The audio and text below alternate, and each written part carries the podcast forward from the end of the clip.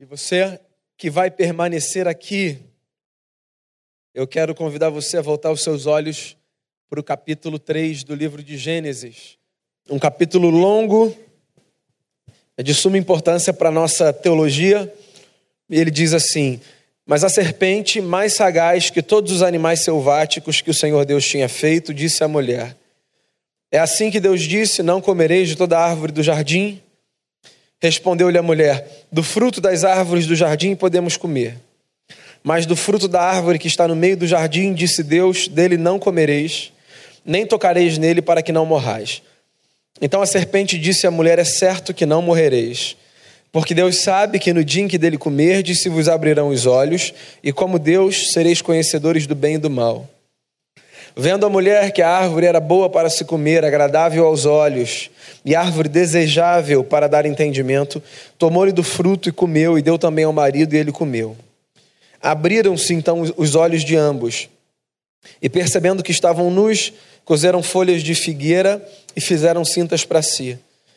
Quando ouviram a voz do Senhor Deus que andava no jardim pela viração do dia, esconderam-se da presença do Senhor Deus, o homem e sua mulher por entre as árvores do jardim, e chamou o Senhor Deus ao homem e lhe perguntou: Onde estás? Ele respondeu: Ouvi a tua voz no jardim, e porque estava nu, tive medo e me escondi. Perguntou-lhe Deus: Quem te fez saber que estavas nu? Comeste da árvore de que te ordenei que não comesses? Então disse o homem: A mulher que me deste por esposa, ela me deu da árvore e eu comi. Disse o Senhor Deus à mulher: Que é isso que fizeste? Respondeu a mulher: A serpente me enganou e eu comi.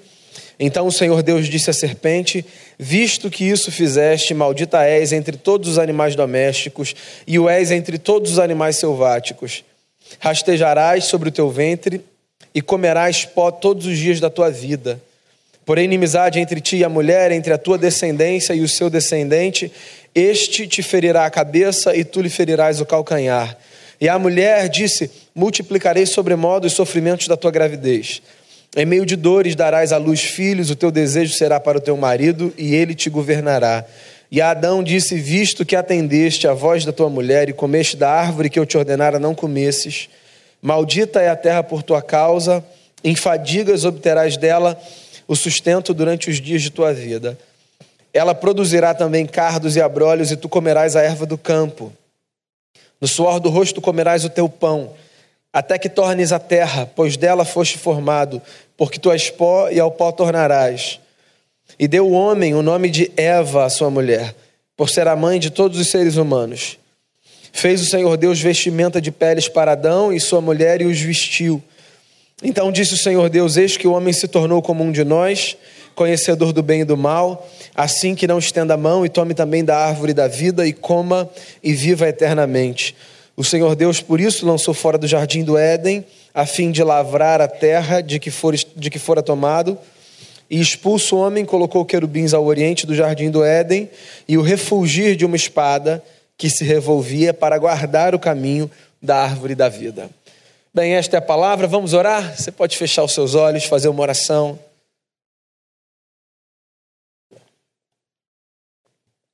Pai, nós apresentamos a Ti o nosso coração, o que de mais precioso nós temos, a nossa vida por completo, nós queremos apresentá-la a Ti, na expectativa de que, rendidos ao Senhor, nós sejamos tocados pela palavra e transformados por ela.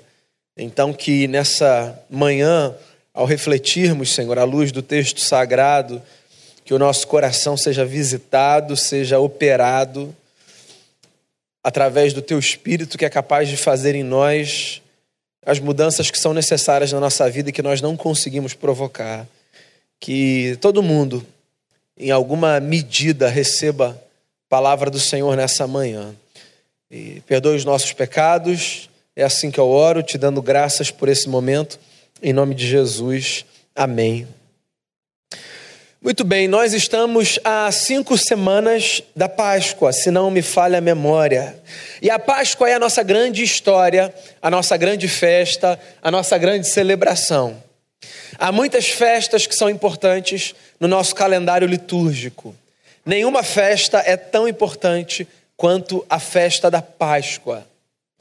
E ela é importante, dentre outras razões, porque ela toca um anseio que eu acredito nos ser comum a todos.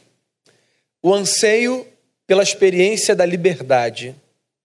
Todos nós, a despeito do nosso credo, das nossas visões políticas, filosóficas ou de quaisquer outras naturezas, todos nós carregamos um desejo profundo pela experiência da liberdade ou da libertação. E ao nos prepararmos para a Páscoa, eu queria trilhar com vocês essa jornada de reflexões sobre esse caminho que é tanto belo quanto angustiante, quanto desafiador, quanto confuso, que eu resolvi chamar de o caminho da libertação.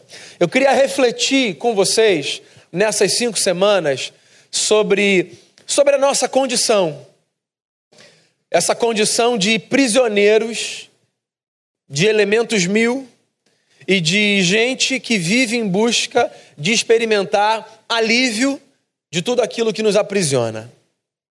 Eu escolhi esse texto porque eu acho que esse texto é um marco para a gente falar da perspectiva cristã sobre a necessidade de sermos libertos. Nós cristãos temos uma visão de mundo. Em alguns aspectos, a nossa visão de mundo se harmoniza com outras visões de mundo. Ou seja, aquilo que nós acreditamos não é necessariamente em todos os, em, seu, em todos os seus elementos é privilégio nosso.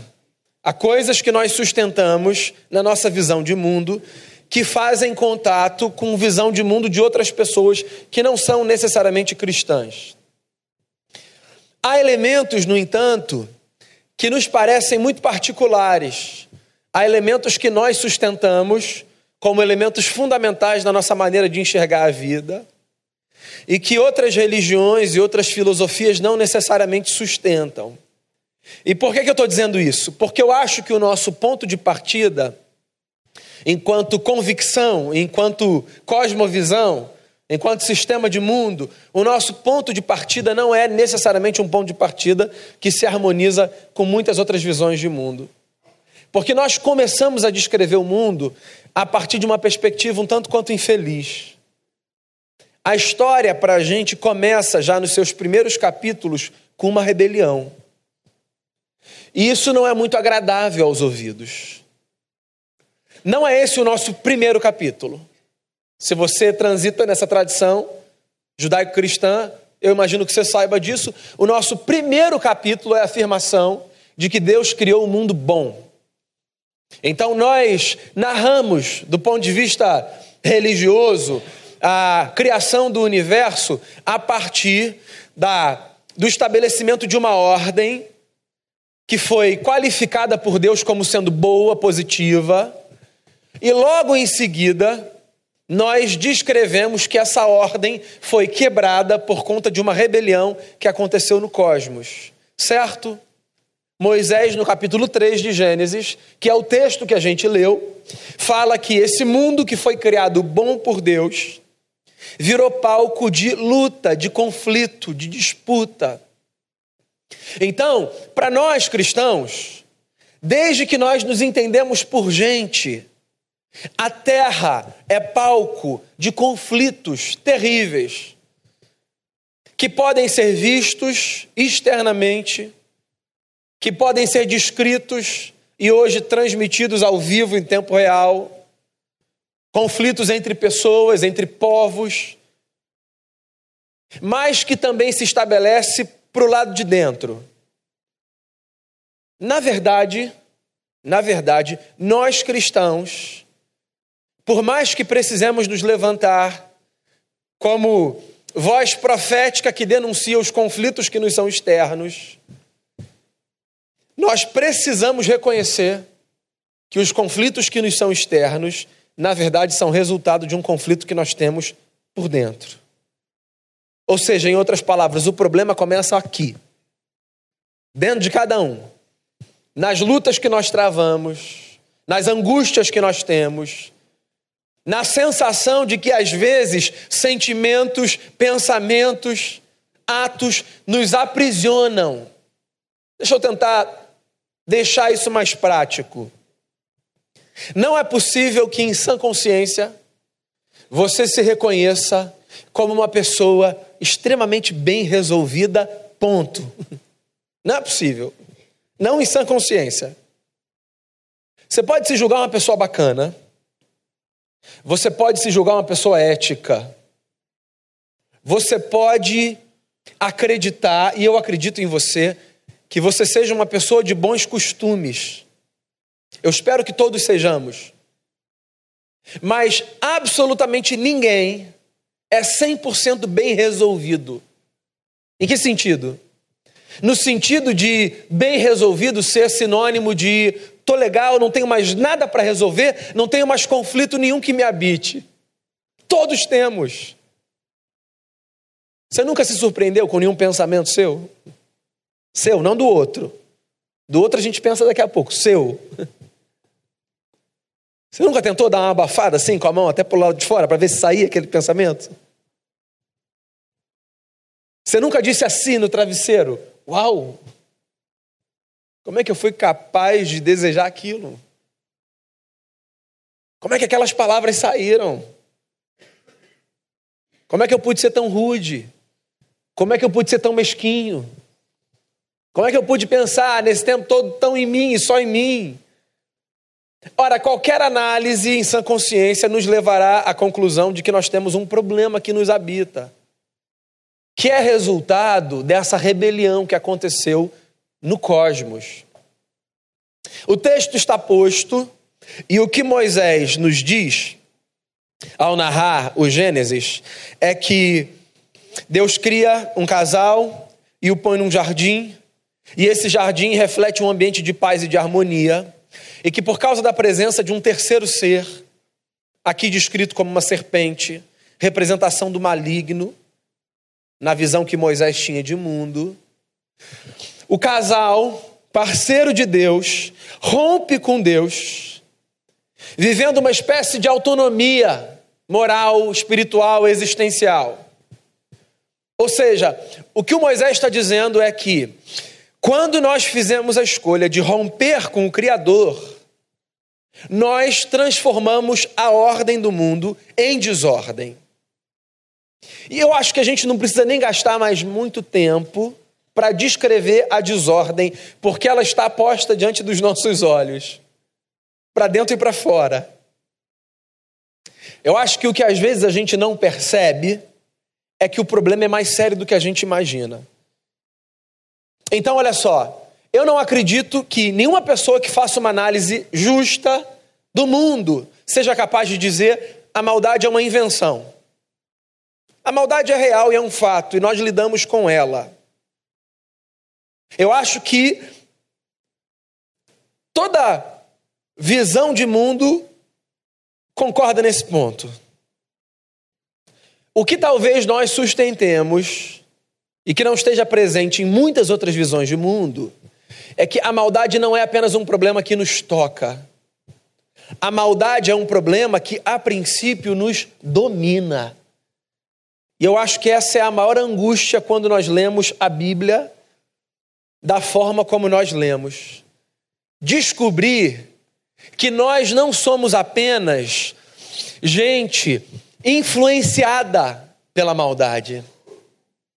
Nós somos gente, a princípio e a priori, dominada pela maldade. Isso é muito louco. Isso é muito angustiante. Isso é muito triste. Deixa eu tentar descrever isso com outras palavras e eu já tento trazer algumas ilustrações aqui. O que eu estou dizendo é que a maldade não é apenas uma realidade que nos influencia, a maldade exerce, porque nos domina, um certo fascínio dentro de nós. Todo mundo aqui já viu Tom e não já? Todo mundo. Fala para mim um negócio. Por que, que a gente torce pro Jerry? Ele não é um ratinho bacana. Ele é mau. O Tom está lá, deitado.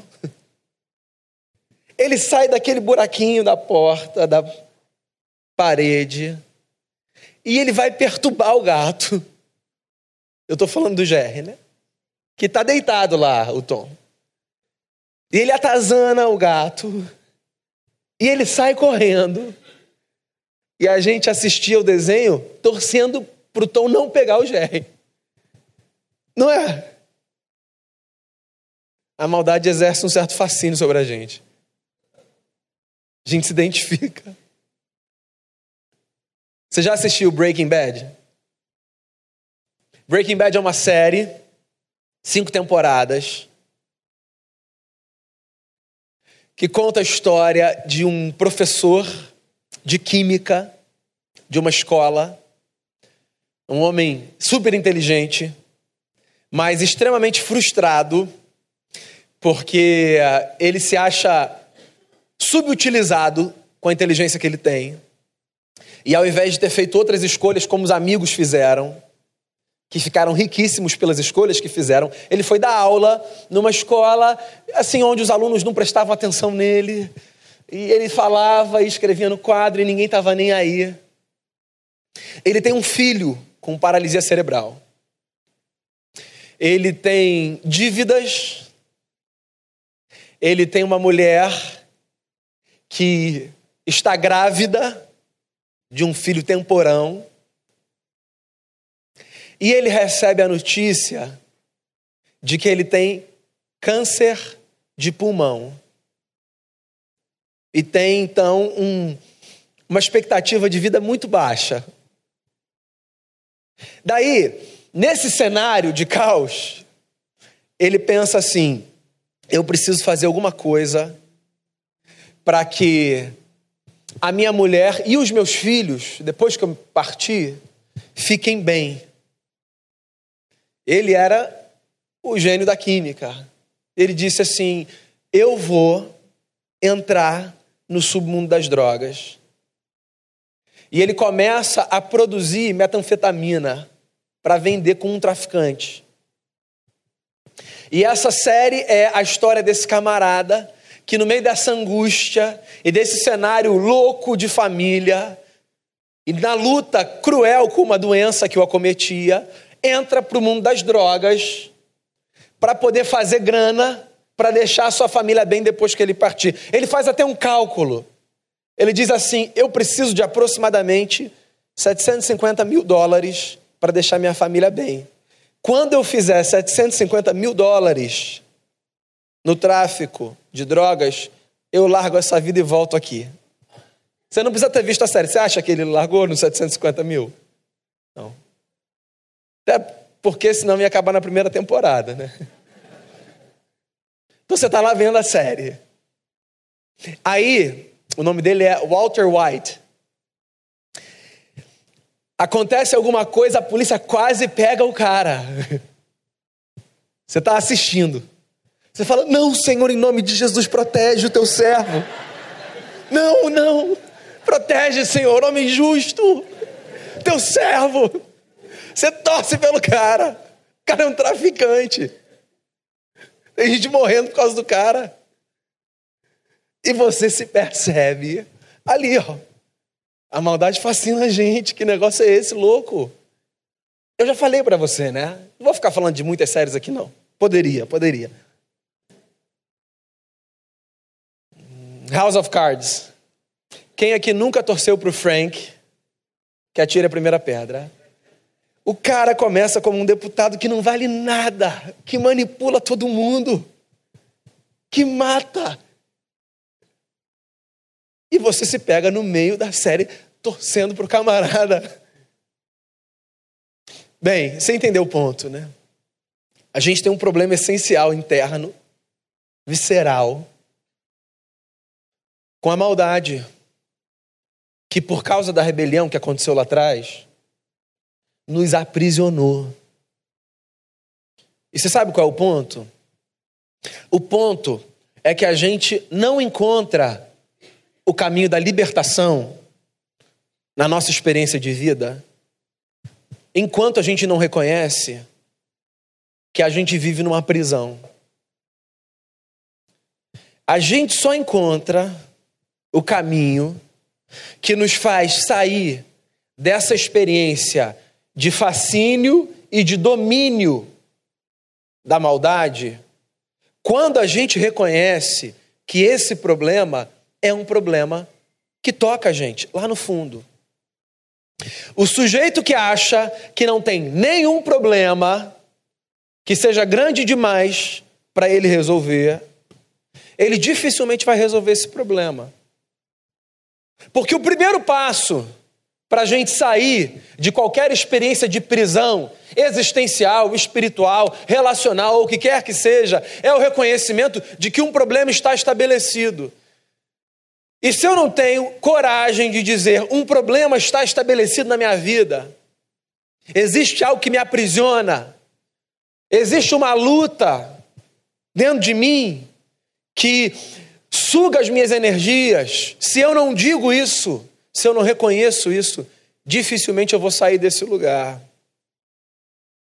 Por isso que quando Jesus, de maneira divina, apresenta aos seus ouvintes as suas bem-aventuranças, que são o caminho da felicidade, ou são as descrições da vida feliz, ele começa dizendo assim: Bem-aventurados são os humildes de espírito, o reino dos céus é deles. Em outras palavras, o que Jesus está dizendo é: felizes são aqueles que conseguem colocar o seu coração no lugar certo, de tal forma que eles são capazes de reconhecer as vicissitudes e as lutas que os habitam. Essa gente vê Deus. Você não precisa sair por aí confessando seus pecados para todo mundo. Você não precisa sair por aí fazendo assim o papel do sujeito que quer mostrar que é humilde e que por conta disso assim expõe todas as suas falhas, as suas mazelas e os seus erros. Isso é tolice, falta de sabedoria. Mas tem um negócio que precisa acontecer. O reconhecimento de que você, bacana que é, você é, como eu, um poço de contradição, de luta e de angústia.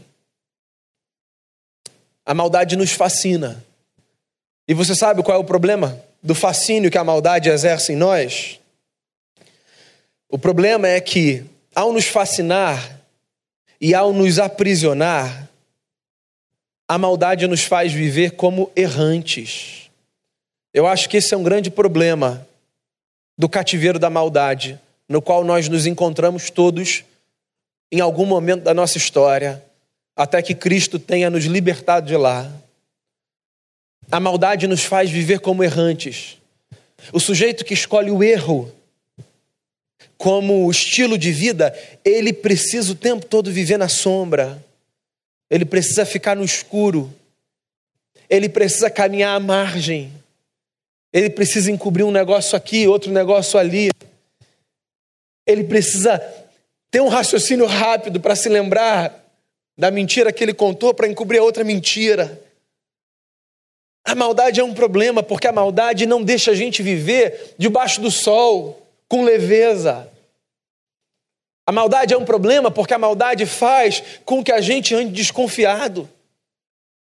E olha só, eu queria que você fizesse o exercício de não pensar nas experiências mais caricatas de maldade e de pecado.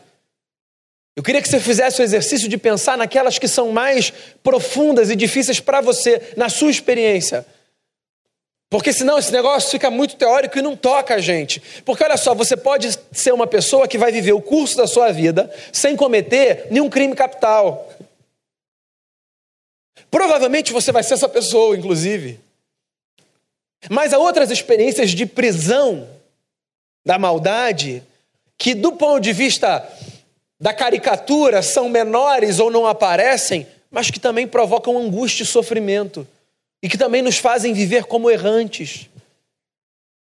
Então, se tem alguma coisa que te faz viver como um fugitivo de si e do outro, porque às vezes a gente não foge só do outro, a gente foge da gente. A gente foge do encontro com a consciência. Inclusive, há quem diga que Gênesis 3 nada mais é do que uma descrição dessa experiência humana de expansão da consciência. A primeira vez que o homem, porque rompe, tem consciência não apenas da bondade que o habita, mas dos conflitos que o permeiam.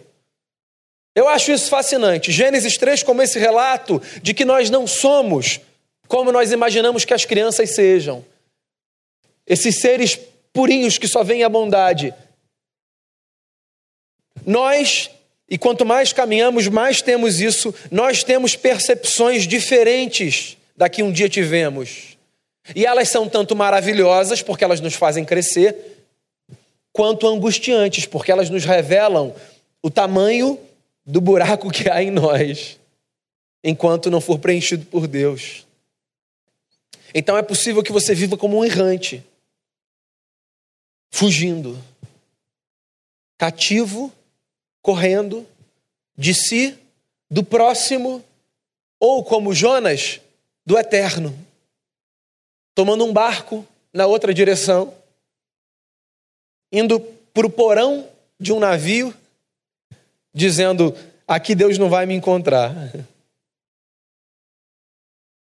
O cativeiro da maldade é um problema porque tudo o que ele dissemina aprisiona. Pensa em alguma coisa boa que a maldade é capaz de provocar a você ou a terceiros. Não há absolutamente nada de bom que a gente possa descrever como sendo resultado da maldade. A maldade provoca rancor. A maldade provoca mágoa. A maldade provoca raiva. A maldade provoca ódio, provoca ira.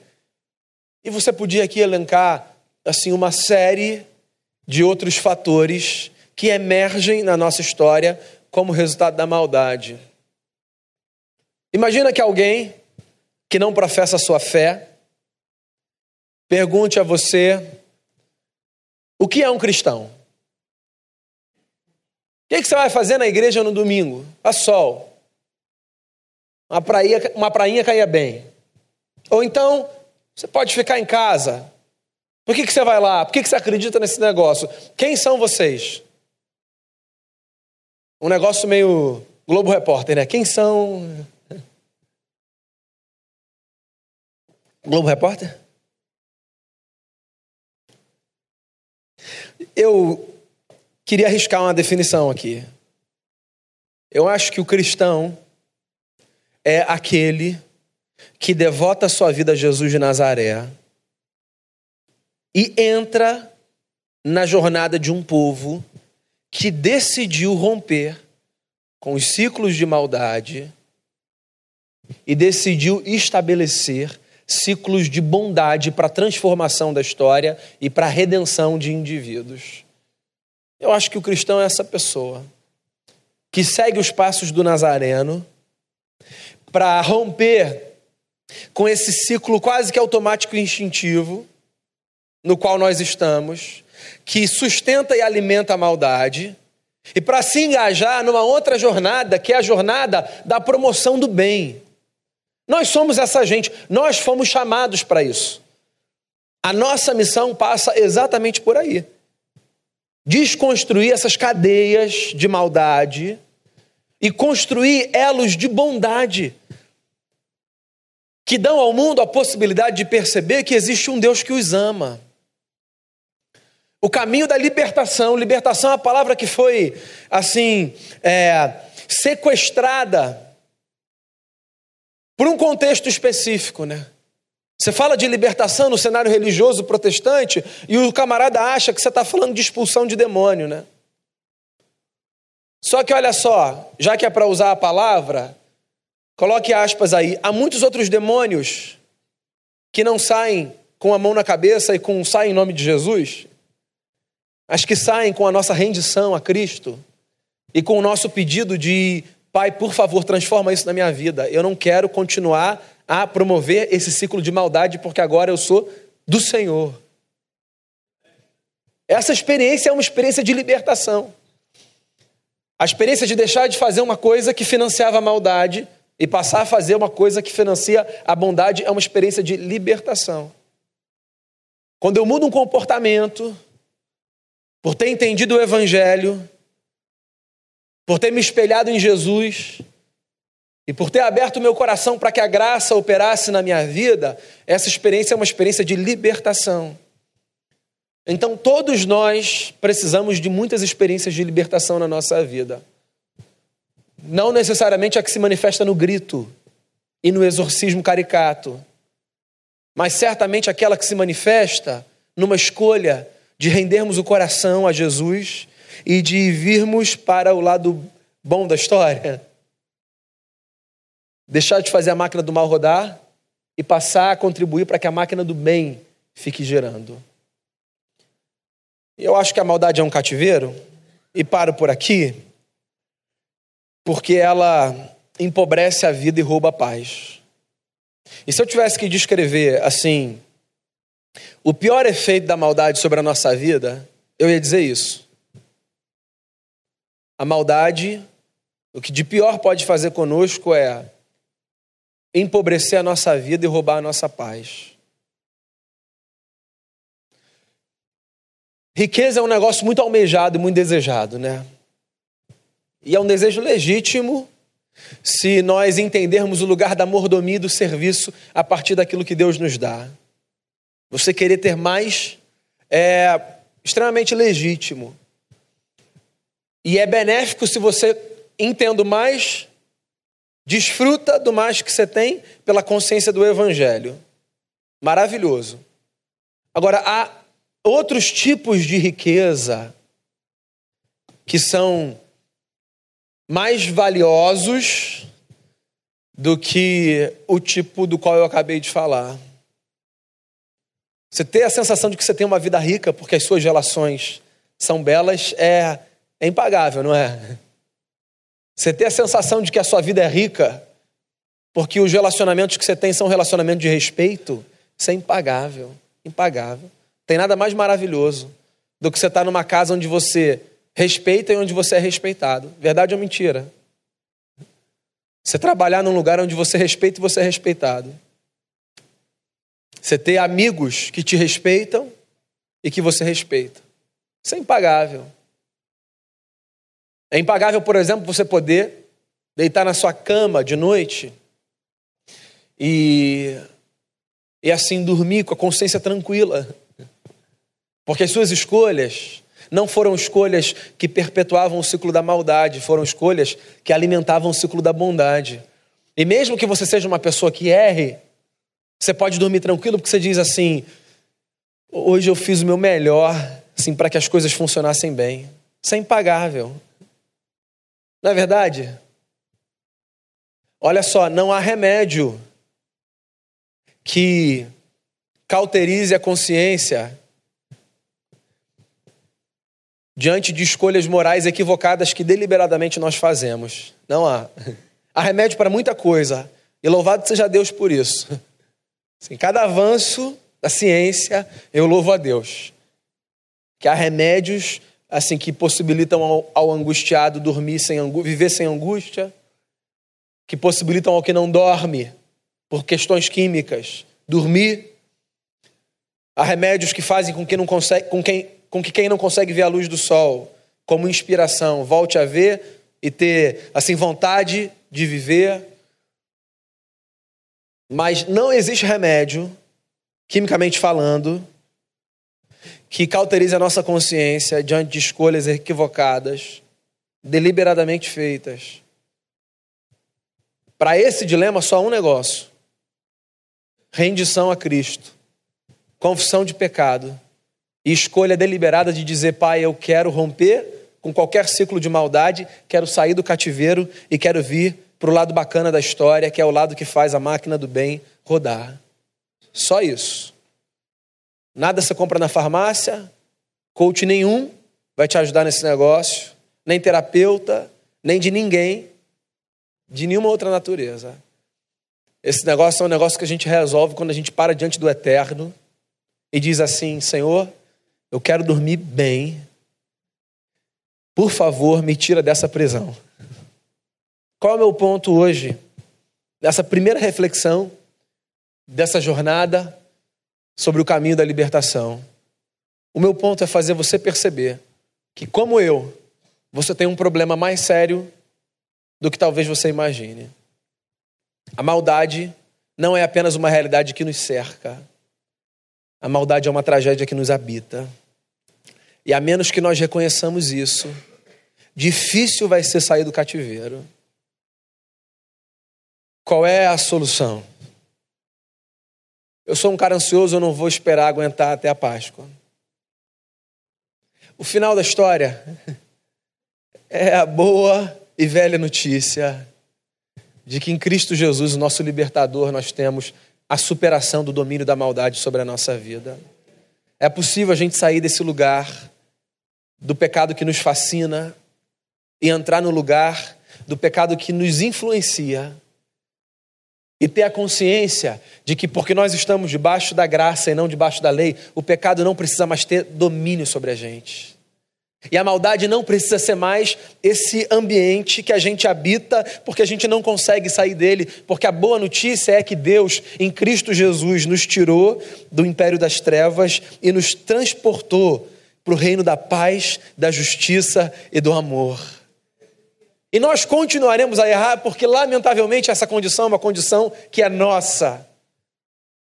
E o problema ainda é sério. E ainda nos habita profundamente. Mas nós conhecemos o caminho da libertação. Que nas suas lutas internas, contra aquelas expressões de maldade que não necessariamente estão na lista das caricatas, que nas suas lutas você se lembre, a porta do cativeiro está aberta e a chave está nas mãos do Eterno, porque Cristo Jesus deu a mim e a você o privilégio de vivermos todos os dias a nossa Páscoa. Ninguém mais precisa viver no cativeiro da maldade. Porque se rompemos com Deus, lá no começo da história, o seu filho Jesus, com o Pai, nos reconciliou. E hoje a gente pode viver uma vida completamente diferente. Faltam cinco semanas, mas todo dia vai ser para a gente dia de Páscoa dia de celebração, porque a porta do cativeiro foi aberta e livres nós estamos do domínio da maldade. Não por nós, mas pela graça maravilhosa que um dia nos salvou a graça de Cristo nosso Senhor.